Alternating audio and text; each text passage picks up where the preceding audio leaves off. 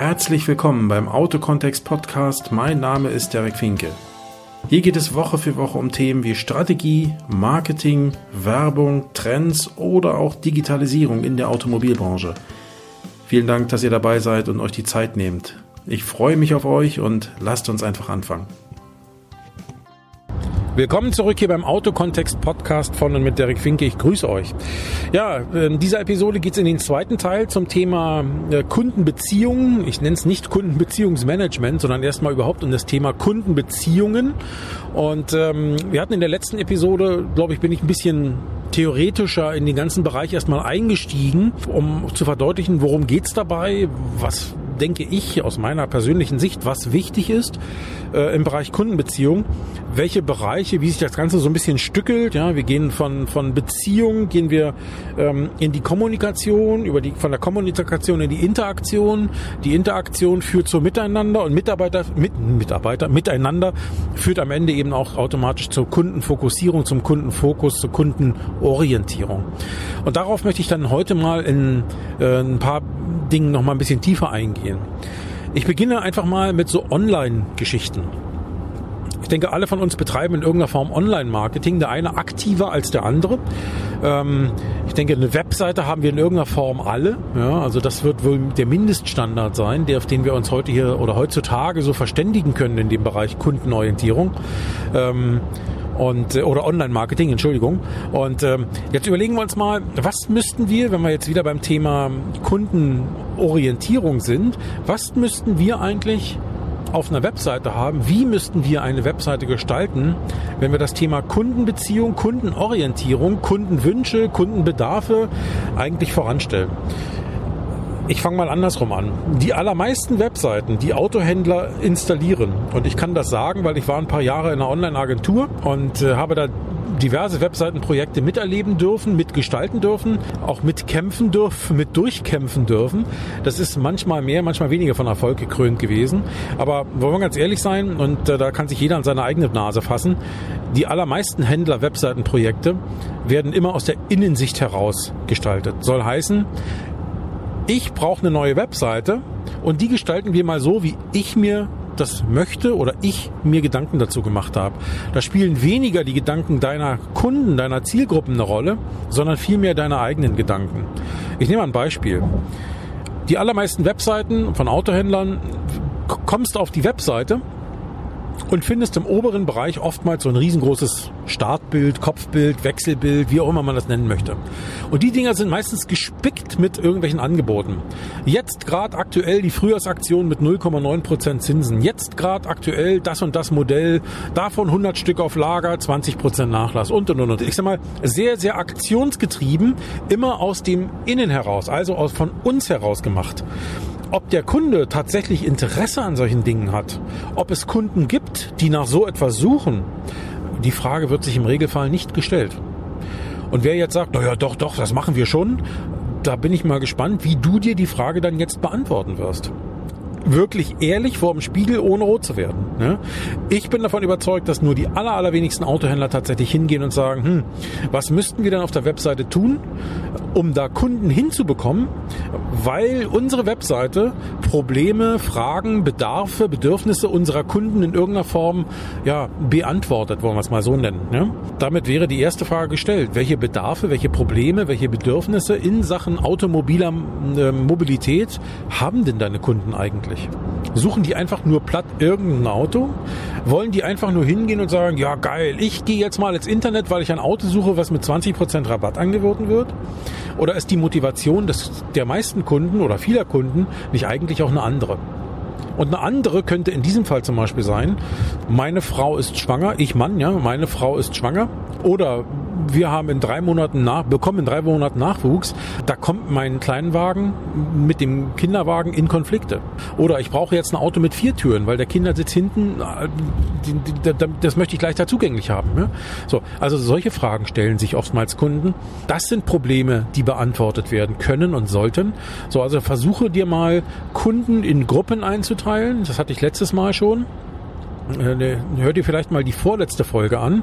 Da ging es um das Thema, ich habe jetzt gerade nicht den Einblick, welche Nummer das war. Ich glaube, das war die 22, die Episode 22.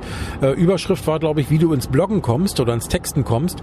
Ähm, da ging es unter anderem auch ganz kurz darum, wie du Kundengruppen oder Kunden klassifizieren kannst. Hör dir das vielleicht nochmal an, weil das ist ein Thema, was du hier ganz genauso bräuchtest. Wenn du dann deine Kundenklassifizierung mal grob vorgenommen hast, also in etwa weißt, wer sind denn die Kunden, die ich ansprechen möchte und welche, was drückt die denn? Welchen, welchen Kittelbrennfaktor haben die denn da? Ja, was drückt, welcher Schuh drückt denn da mit in welcher Form?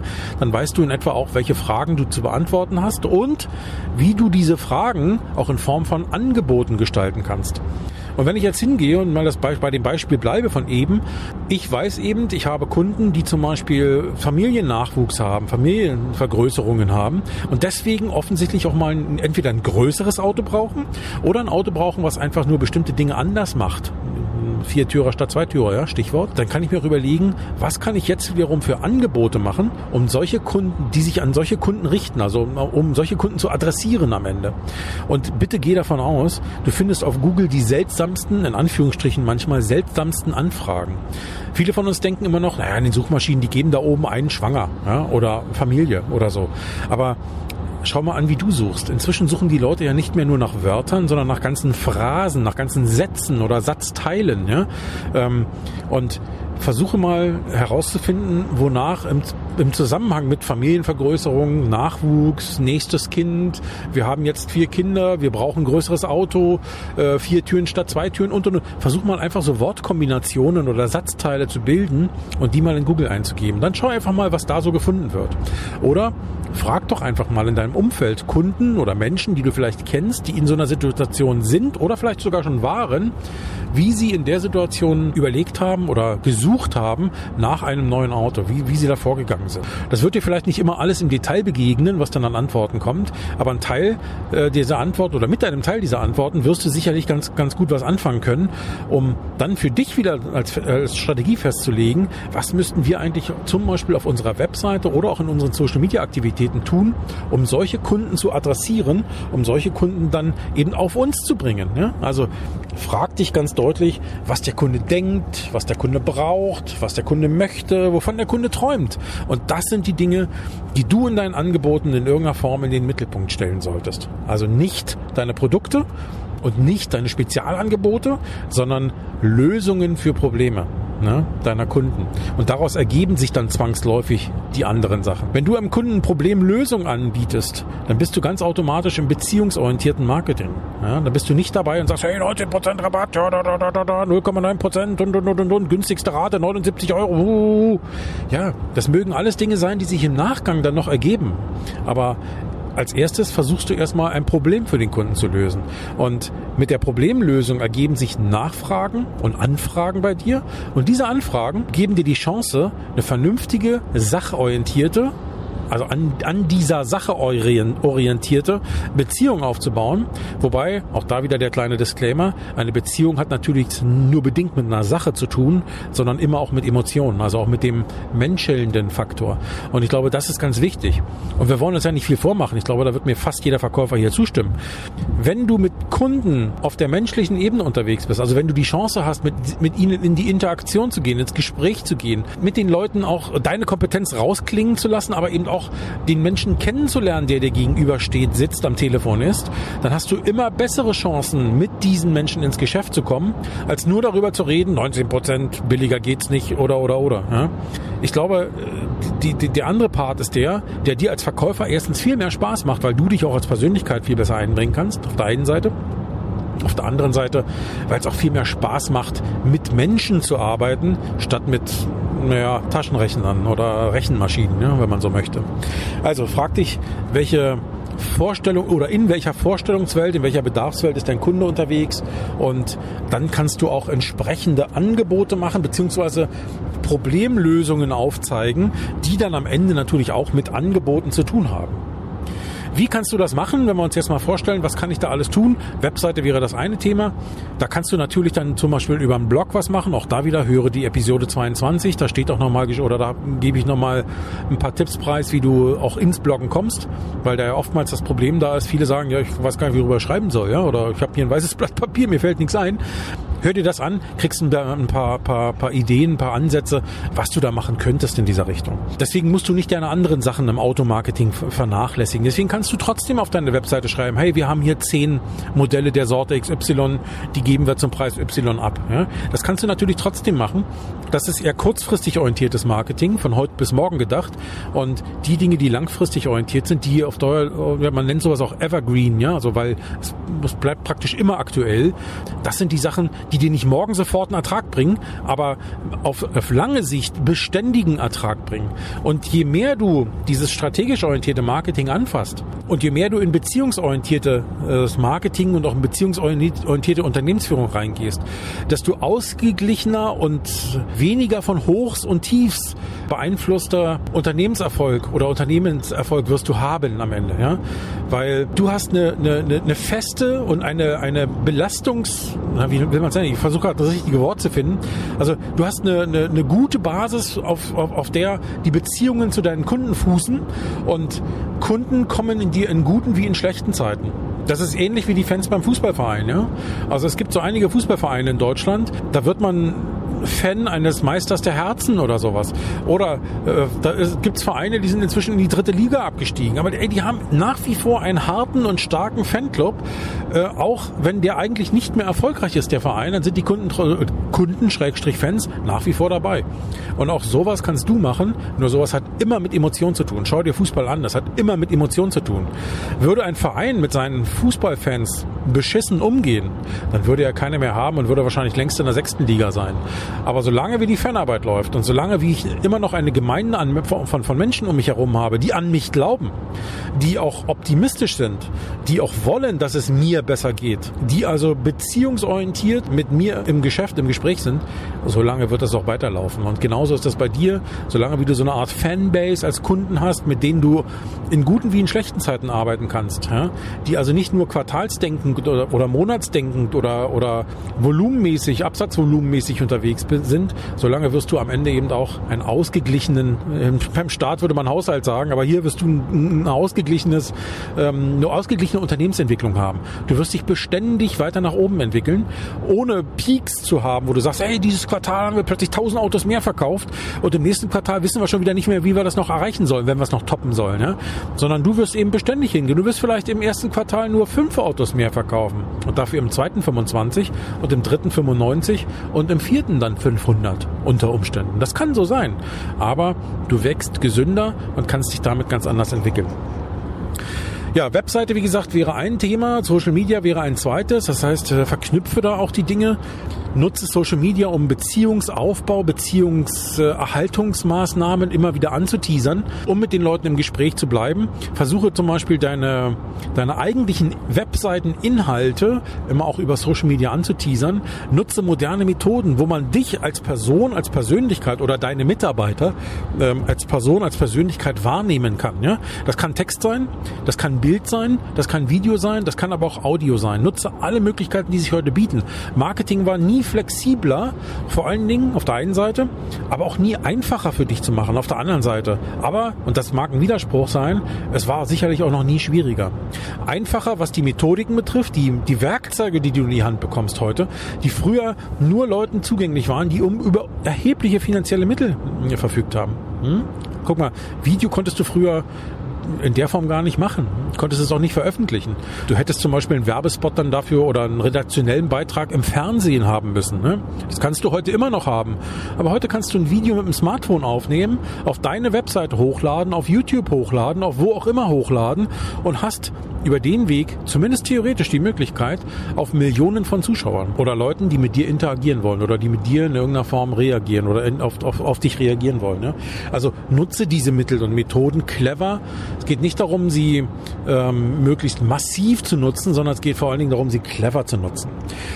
Ein weiterer Punkt, wo du auch beziehungsorientiert arbeiten kannst, ist ein Newsletter. Das kann ein E-Mail-Newsletter sein, das kann aber unter Umständen auch zum Beispiel ein Messenger-Newsletter sein, also zum Beispiel über Facebook Messenger, über WhatsApp oder whatever, whatever hätte ich bald gesagt. Also nur auch die, über diese neuen Medien äh, kannst du natürlich Newsletter verschicken. Nutze diese Möglichkeiten. Thematisch kannst du dich sehr stark an dem orientieren, was ich auch in Episode 22 äh, genannt habe. Also wie baue ich mir praktisch auch Themen auf? Wie komme ich ins Bloggen? Ist ja faktisch auch, wie komme komme ich ins Texten? Was muss ich am an, an Inhalten bieten für meine Zielgruppe, die für die interessant sind? Wie kann ich die sinnvoll aufbereiten? Und wie kann ich jetzt meine Zielgruppe erreichen? Bau dir also einen Stamm von Abonnenten auf im E-Mail-Bereich, die du themengerecht oder bedarfsgerecht mit Informationen und mit, äh, mit äh, ja vor allen Dingen mit Informationen versorgst. Auch da wieder Beispiel.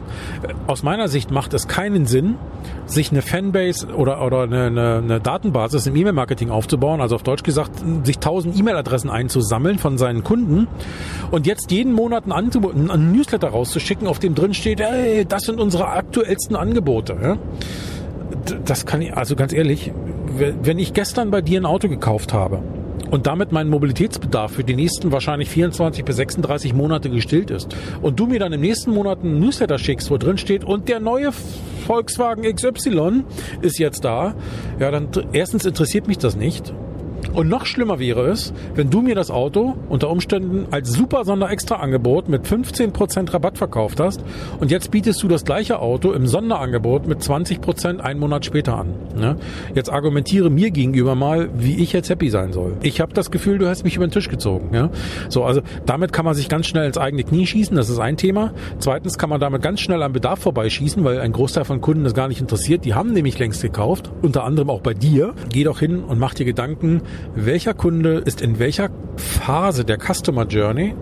Und was braucht der an Informationen per E-Mail-Marketing ähm, in der entsprechenden Customer Journey. Also nochmal, wenn ich ganz am Anfang stehe und jetzt die Fragen stelle, uh, meine Frau ist schwanger, in drei Monaten kriegen wir ein Kind, ich muss mir jetzt schon mal Gedanken machen, wie ich meinen Zweitürer gegen einen Viertürer ersetze hey, wenn das für dich eine Zielgruppe ist, die du als, als interessant erachtest, dann setze für diese Zielgruppe nicht nur auf deiner Webseite Blogtexte und so weiter auf oder Testberichte oder oder oder, sondern setze eben zum Beispiel solche Dinge auch mit in den Newsletter hier rein. Ne? Bau dir praktisch in deinem Newsletter oder bau dir in deinem E-Mail-Abonnentenstamm eine Untergruppe an Kunden auf, die genau in diese Zielgruppe fallen und versorge diese Zielgruppe nur mit den Informationen. Und wenn der dann bei dir gekauft hat, oder Fragen stellt, dann weißt du ja, okay, der ist jetzt in einem anderen Status. Also kann der von Phase 1 in Phase 2 rutschen. Der weiß jetzt also schon mal, bei ihm geht es nicht darum, ein größeres Auto anzuschaffen, sondern der braucht nur statt eines Zweitürers einen Viertürer. Kann aber dasselbe Auto sein, ja, Beispiel. Okay, dann gehen wir in den nächsten Schritt rein. Was könnte jetzt in der nächsten Phase des Kaufprozesses für den Kunden interessant sein? Der sucht jetzt wahrscheinlich aktuell nach Fahrzeugen, nach Fahrzeugangeboten. Der sucht vielleicht auch noch nach Informationen, was muss ich unter Umständen noch berücksichtigen? Ne? Was muss ich noch bedenken, wenn ich mir da ein Auto kaufen will? Kein Beispiel. Isofix-Halterung oder so, ja? Oder Testberichte von Kindersitzen. Oder, oder, oder. Da mag es ja verschiedene Dinge geben. Auch da kannst du ihn begleiten. Und wer jetzt sagt, um Gottes Willen, wer soll das alles bearbeiten? Ja, sowas macht Arbeit. Aber wenn du einmal dir ein System dafür aufsetzt, und dann in diesem System drin bist, dann ist das immer nur einmal Aufwand. Und danach sind das immer wieder Themen, die vielleicht hier und da mal nachgebessert werden müssen, aber bei denen bleibst du praktisch immer aktuell. Denke also eher in, in Zielgruppen, denke in Bedarfen von Zielgruppen und baue dir über den Weg nicht einen E-Mail-Abonnentenstamm auf, sondern verschiedene. Unter Umständen hast du nachher 30, 40, 50 verschiedene Newsletter, die du rausschickst. Und keine Sorge, du musst deswegen nicht 30, 40, 50 komplett verschiedene Newsletter aufbauen aufbauen. Ne? Das Grundschema deines Newsletters ist technisch sowieso immer gleich. Du entwirfst ihn einmal, was die, was die technische Basis betrifft. Also das machst du nur einmal und machst dreimal Kopie. Inhaltlich wird es auch Überschneidungen geben. Ne? Von den 30 oder 40 oder 50 verschiedenen Newsletter-Abonnenten-Zielgruppen hast du vielleicht bei der Hälfte thematische Überschneidungen. Ne? Also ein Artikel, den du schreibst, der ist vielleicht für 20 oder 29 andere Zielgruppen auch interessant. Andere Artikel mögen dann vielleicht wieder nur für fünf interessant sein, aber du wirst immer Überschneidungen haben. Es ist also nicht so, dass du jetzt 50 äh, individuelle Newsletter aufbauen musst. Es mag immer wieder Überschneidungen geben, aber das ist eine Frage, die kannst du nur beantworten, wenn du dich, wenn du weißt, wen du ansprechen willst und wenn du weißt, welchen, welche Probleme du bei denen, die du ansprechen willst, lösen möchtest. Also Newsletter ist ein Punkt, der beziehungsorientiert ist. Die Menschen kriegen vielleicht alle zwei Wochen, alle drei Wochen, wie oft auch immer du das machst, jede Woche, ist ganz unterschiedlich. Kann man auch davon abhängig machen, in welcher Phase die Leute sind, ähm, welches Problem sie haben. Ist das eher ein Problem, was sich nur über längere Zeiten lösen lässt oder ist das ein Problem, was jede Woche wieder neu und anders kommt? Ja? Dementsprechend wirst du wahrscheinlich auch die Zyklen der Versendung deiner Newsletter unterschiedlich gestalten. Aber hüte dich davor, ähm, mit der Gießkanne ein Newsletter über alle zu schütten. Hey, damit wirst du entweder Leute haben, die das Ding automatisch automatisch in den Müll schieben, die sich dafür nicht interessieren oder die sich irgendwann anfangen abzumelden von der von deiner E-Mail-Datenbank, ähm, weil die einfach sagen, hey, was ich da bekomme, es geht ja völlig an mir vorbei. Ja? Und das ist ja nicht das Ziel. Ziel ist ja, die bei der Stange zu halten und immer wieder dafür zu sorgen, hey, hier ist wieder das Autohaus Mustermann. Wir haben wieder Rat für deine Problemlösung gucke mal hier, gucke mal da. So könntest du dein Problem lösen. Wenn du dazu weitere Inhalte haben willst, wenn du so weitere Tipps haben willst, ruf uns an, schick uns eine E-Mail, schau auf unserer Webseite vorbei, guck dir dieses Video an, hör dir dieses Audio an oder lass dir dieses Buch von uns empfehlen und, und, und. Du kannst ja alles Mögliche machen in diesem Bereich, um Leuten beziehungsorientiert Tipps und Ratschläge zu geben, wie sie ihr Problem lösen können. Ein Teil kannst du vielleicht lösen.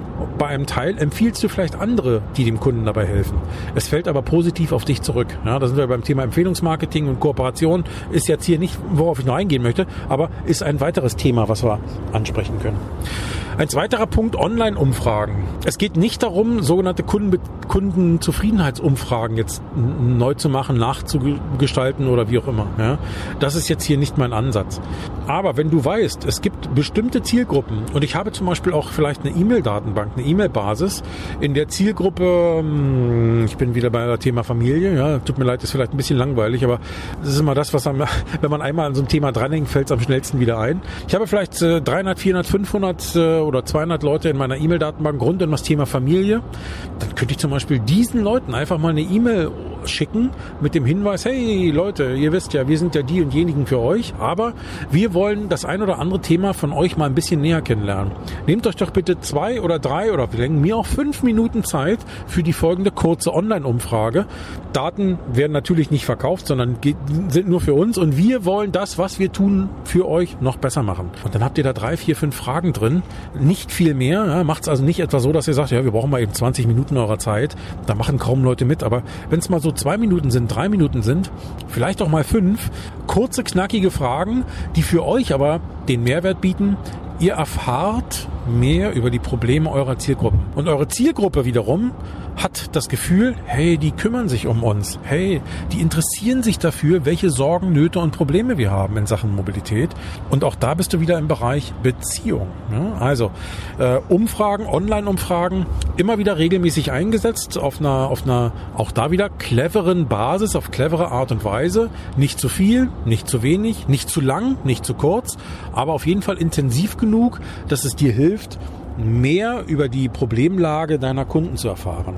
Also es geht nicht darum zu sagen, wie findest du uns und haben wir alles richtig gemacht und so. Nee, also hört auf mit sowas. Frag den Kunden einfach danach, hey, du bist bei uns ja in der Problemdatenbank, so nennen wir es natürlich nicht, ja, aber in der E-Mail-Datenbank Familie, wie auch immer man es nennt, ich, das ist jetzt Arbeitstitel alles hier, ja heißt, du, du bist da mal eingestiegen, weil du dich offensichtlich für die Themen X, Y oder Z interessierst. Und wir wollen jetzt mal wissen, was ver verbindest du damit? Wo siehst du für dich in Sachen Mobilität mit dem und dem und dem Thema noch ein Problem? Ja? Oder hättest du Interesse, so und so Angebote zu bekommen oder Problemlösungen zu bekommen, Dienstleistungen zu bekommen, die dir da und dabei helfen?